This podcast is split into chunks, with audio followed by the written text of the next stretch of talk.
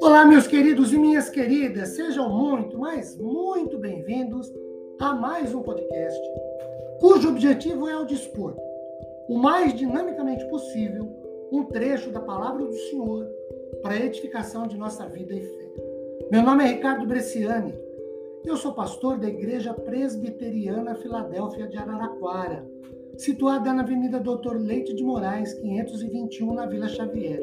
É sempre uma grande alegria levar a todos vocês mais uma reflexão bíblica. Hoje, tendo como base o texto de 2 Crônicas, capítulo 20, versículo de 4 a 26. É uma espécie de continuidade do podcast anterior.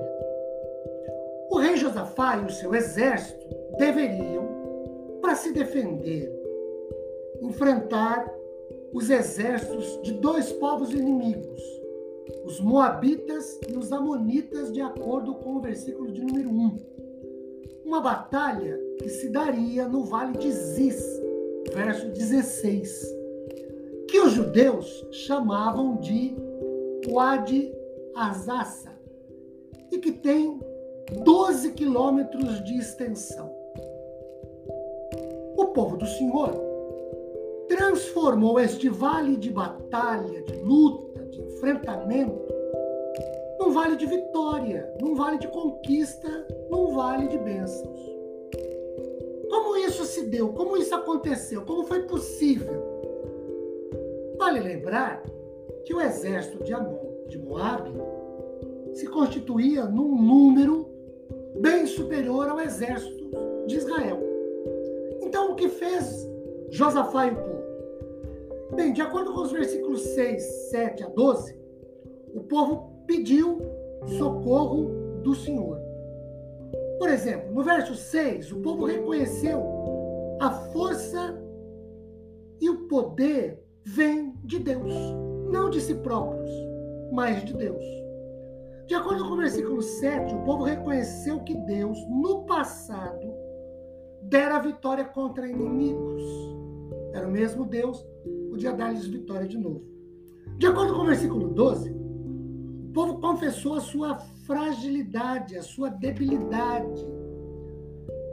Nessa confissão, admitiu, reconheceu três coisas. Primeiro, que não tinha forças próprias. Eles dizem: em nós não há força.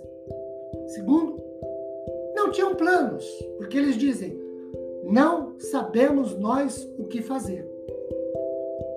Terceiro, eles olhavam para o Senhor, quando ele diz: Nossos olhos estão postos em ti. Queridos, reconhecer que não tem força própria, reconhecer que não sabe exatamente o que fazer, mas não tirar os olhos de contemplar o Senhor, são mecanismos que nos garantem vitória.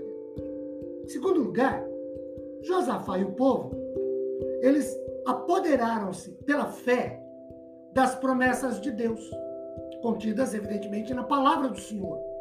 De acordo com os versículos 14 a 17. Eles ouviram a palavra do Senhor. Isso é importantíssimo, é fundamental. Às vezes nós queremos enfrentar fatos da nossa vida sem ouvir a palavra do Senhor. Eles confiaram nas promessas de Deus, que é outro problema nosso também. Às vezes, nós nos deixamos levar por capacidades próprias, por dons, talentos, habilidades, e deixamos de confiar na palavra do Senhor, porque nós sabemos, entre aspas, o que fazer e como fazer. Quebramos a cara, somos derrotados. Terceiro, olhando para os versículos 18 a 22, eles adoraram ao Senhor. Nessa adoração, eles tomam três posicionamentos. Primeiro, de acordo com o versículo de número 18, num sinal humilde de rendição, ele se prostra. Josafá e o povo se prostram diante do Senhor. Ninguém é altivo, ninguém é orgulhoso, ninguém é soberbo, ninguém é arrogante. Eles se humilham e se prostram diante do Senhor. E aí há um reconhecimento de sua inferioridade perante o Senhor que lhes é Deus. De acordo com os versículos 19 e 22, eles louvam o Senhor em voz alta, com cânticos. Eles entoam louvores antes da batalha, cantam, louvam, adoram, bendizem ao Senhor. De acordo com o versículo 20, em terceiro lugar, no louvor a Deus, eles se voltam para a palavra do Senhor. Eles cantam a palavra, louvam pela palavra de Deus. Isso mostra um comprometimento, um envolvimento do povo com as coisas do Senhor. Queridos, quando nós nos colocamos assim, nós temos grandes chances de vencer. Quando pedimos socorro ao Senhor, reconhecendo que a força e o poder vêm de Deus, reconhecendo que Deus no passado já dera vitória, confessando a nossa debilidade. Quando nós nos apoderamos das promessas da palavra do Senhor quando nós adoramos o Senhor, temos grandes chances de sair vitoriosos. Que Deus nos abençoe com paz, consolo e conforto após ouvirmos Sua palavra. Amém?